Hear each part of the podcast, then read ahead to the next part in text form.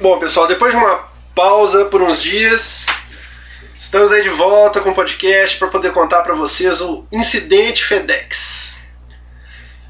Só para situar o caso, bom, uns tempos atrás a gente recebeu a dica do, do Luciano, que é um colega nosso, Luciano Brazão, de um site né, nos Estados Unidos né, chamado Tronics Web, que ele comprava muito jogo lá pelo, por esse site, que era um site confiável e tudo. Como a gente fica na mão que o mercado não tem representação oficial aqui no Brasil, nem da Sony, nem da Microsoft, nem da Nintendo, a gente resolveu experimentar essas compras pela internet. Compramos o Brain Age e tudo correu bem. A gente comprou no mês passado. O cartucho chegou aqui sem problemas, foi enviado pelo FedEx. E, e na, no próprio site da, da, empresa eles colocam que o FedEx é o melhor meio para você enviar a encomenda, porque o FedEx vem rastreado, não é a mesma coisa do Priority Mail. Né? O Priority Mail não tem identificação, você fica sem rastreamento, se perder ninguém sabe onde foi parar e tudo mais. Chegou tudo bem, mandam, eles mandam um e-mail de rastreamento do FedEx, você entra lá no site, ele faz o rastreamento online, é tudo super legal. Ficamos todos animados. Quando finalmente anunciaram a data de lançamento do DS Lite no, nos Estados Unidos, mais do que depressa, eu falei, vou comprar pela, pela Tronics. Entrei no dia 11 de junho no site, fiz a compra, que era um domingo, na segunda-feira de manhã, recebi um e-mail da Tronics dizendo que estava postando o objeto e mandando o número do rastreamento do, do FedEx. Fiquei todo animado, né? Entrei no número do rastreamento pela internet, estava lá colocado que estava sendo postado na segunda-feira e a previsão de entrega era na sexta-feira, dia 16. Terça-feira entrei de novo no site, todo ansioso e tal, fui ver o, o número do rastreamento. Ele estava em Memphis, né, no Tennessee. Bom, Quarta-feira entrei de novo, nada do, do pacote movimentar mais. Ficou parado em Memphis. Eu já comecei a achar esquisito aquilo, porque da outra vez o, o aparelho foi rastreado constantemente. Tá bom, esperei quarta, quinta, sexta, nada de atualização do tracking. Falei, pô, alguma coisa estranha tá acontecendo, mas vamos esperar para ver, né? Previsão do, do, do, pacote chegar até 6 horas da tarde de sexta-feira. Sexta-feira, dia 16, nada do pacote aparecer aqui em casa. Fiquei desesperado, liguei para o FedEx.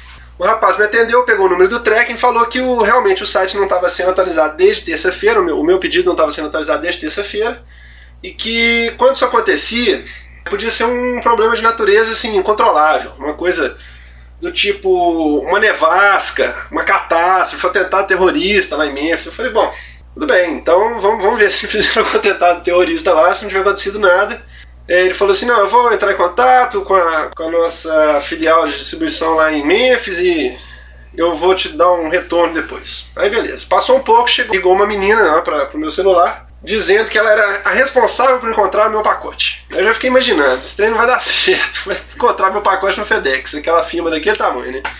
Tá bom. Aí falou que ia tentar rastrear meu, meu pacote e que entraria em contato comigo na segunda-feira. Beleza, esperei. Segunda-feira, dia 19, uma semana depois da postagem, né? Novo contato. A menina me explicou o seguinte: falou que entrou em contato com a firma e que, pasmem, havia seis Nintendo DS só naquela, naquela, naquela central de distribuição em Memphis, seis Nintendo DS Lite perdidos. E que o meu pacote tinha sido perdido. Teria perdido o número de rastreamento da, da identificação do pacote, teria sumido, teria caído a etiqueta do aparelho, do, do pacote e que eles não tinham como identificar qual era o meu pedido. Aí aquilo me deixou impressionadíssimo, né? eu fiquei chocado. Falei, mas como é que um filme desse tamanho perde identificação no pacote? Eu e todo mundo que eu comentei ficou impressionadíssimo. Bom, ela falou o seguinte, que como tinham seis aparelhos, né, semelhantes ao que eu tinha pedido, lá em Memphis, eles precisariam de um, uma forma de identificar o pacote. Senão eles não poderiam mandar o meu. Se eles não soubessem qual era o meu, eles não poderiam mandar o meu. Porque se eles mandassem outro para mim, e o dono de outro que tinha sido perdido identificasse o aparelho dele, ela não poderia mandar para mim por causa disso.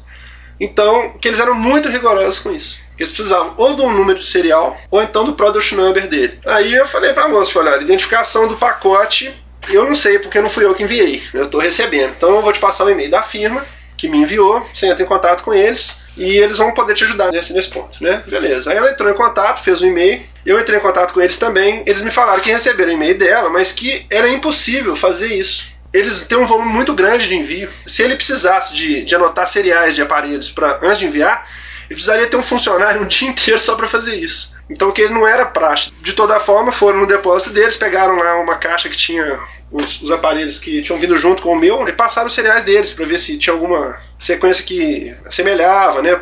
Que parecia para poder identificar qual era o meu. Esperei ansiosamente até terça-feira, dia 20, recebo a chamada que eu temia, né? A menina ligou para mim e falou assim: o cereal não bateu, portanto, como não é possível identificar o seu aparelho, você não vai receber o seu aparelho. Como a FedEx é muito rigorosa com isso, então nós não vamos mandar nenhum. Ou seja, eles ficaram com o meu e mais os outros cinco, provavelmente, que foram perdidos lá. Eles fariam então a restituição né, do frete pro remetente e o valor declarado. E ponto final.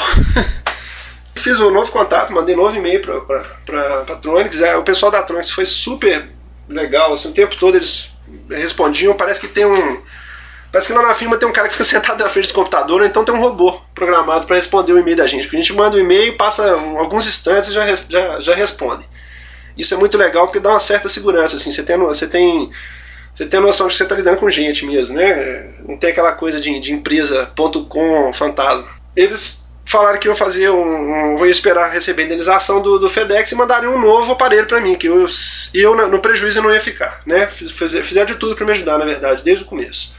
Dia 23, 24 de junho, eles continuaram dizendo que estavam aguardando a indenização do FedEx, que demorou até dia 26, que foi na segunda-feira, ou seja, duas semanas depois. O FedEx indenizou mas ele me mandou uma mensagem dizendo que o estoque dele tinha acabado, que eles não tinham conseguido reestocar o aparelho, pois ele estava sendo vendido aos montes, né, nos Estados Unidos. Então, eles não tinham conseguido reestocar o aparelho lá, mas que estava para chegar em breve. No dia 28, quarta-feira, ele mandou um e-mail dizendo que tinha renovado o estoque e que o primeiro aparelho seria o meu, para ser enviado. Foi fazer o envio faltou o CPF para mandar, porque a Receita Federal aqui estava exigindo o CPF. Quinta-feira de manhã, dia 29, novo DS postado.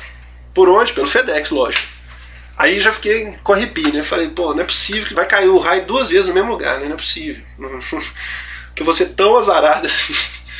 Fiquei arrepiado, esperando, ansioso, né? Aí eles mandaram um novo e-mail falando que tinha sido postado, objeto, papapá, com o número de rastreamento. Eu fiquei desesperado, fiquei rastreando o aparelho de hora em hora.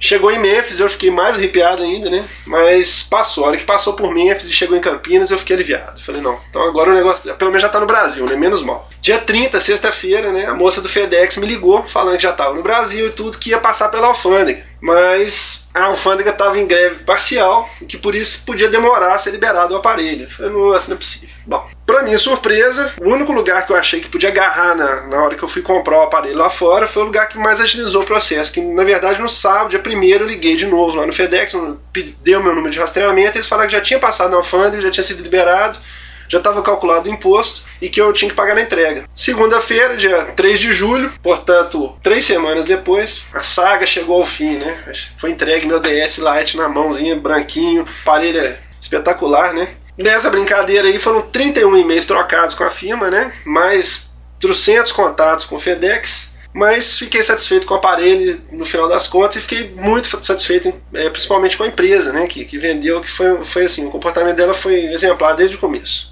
Agora, foi até publicado no blog, né, no site, lá no site da ONG, no blog, no Bravo Gamer. É uma coisa impressionante, essa questão do FedEx perdeu o aparelho, a gente nunca ouviu falar nisso. É, é, essa, aqui no Brasil nós temos o, o SEDEX, que é um serviço que faz entregas aqui para o mundo inteiro também, né? E a gente usa o SEDEX desde sempre e a gente nunca ouviu falar. Eu, pelo menos, posso até estar muito enganado, mas eu, eu não conheço, eu não, nunca aconteceu nem comigo, nem com nenhuma pessoa que eu conheço. E nenhuma pessoa que eu conheço nunca ouviu falar de mandar um pacote pelo SEDEX aqui no Brasil, o SEDEX que eu estou falando, que acontecesse algo parecido, né? que perdesse o aparelho, perdesse o rastreamento, essa dificuldade para identificar o aparelho, nunca, nunca, nunca ouvi falar nisso.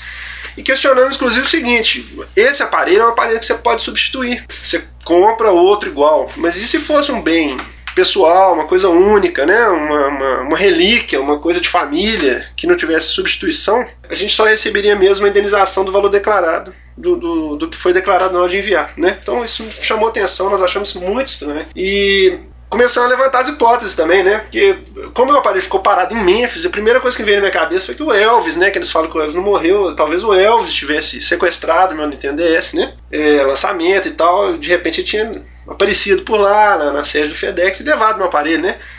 Outra coisa também que eu lembrei, como era época de Copa, né? Agora que o Brasil já dançou na Copa mesmo, que foi que vergonha total. Mas naquele dia tinha tido o jogo do, do Brasil e Croácia, né? Nós ficamos pensando também podia ser algum croata insatisfeito assim com a derrota pro Brasil. Então, na verdade, eu estou fazendo esse podcast agora para poder relatar isso aí, entendeu? Para poder servir de alerta pro pessoal que, que, que compra pela internet e tal. A gente já comprou várias vezes, não é para isso não é para desanimar ninguém, mas é para mostrar primeiro que a gente continua entrega as traças aqui no Brasil pela falta de representação né, de, de, das empresas aqui no Brasil. A gente fica na mão do, do, do contrabando, ou então do, do, do lojista que, que tem que legalizar o contrabando, é o revender com preços exorbitantes, porque é cobrado dele o preço exorbitante, ou então comprar lá fora correndo esse tipo de risco. Né? Então, vida do gamer brasileiro continua dura sempre que for comprar alguma coisa lá fora, lembrar de pedir para anotar o cereal, né? Se for o caso, quando for mandar pelo FedEx, que na pior das hipóteses acontecer de novo,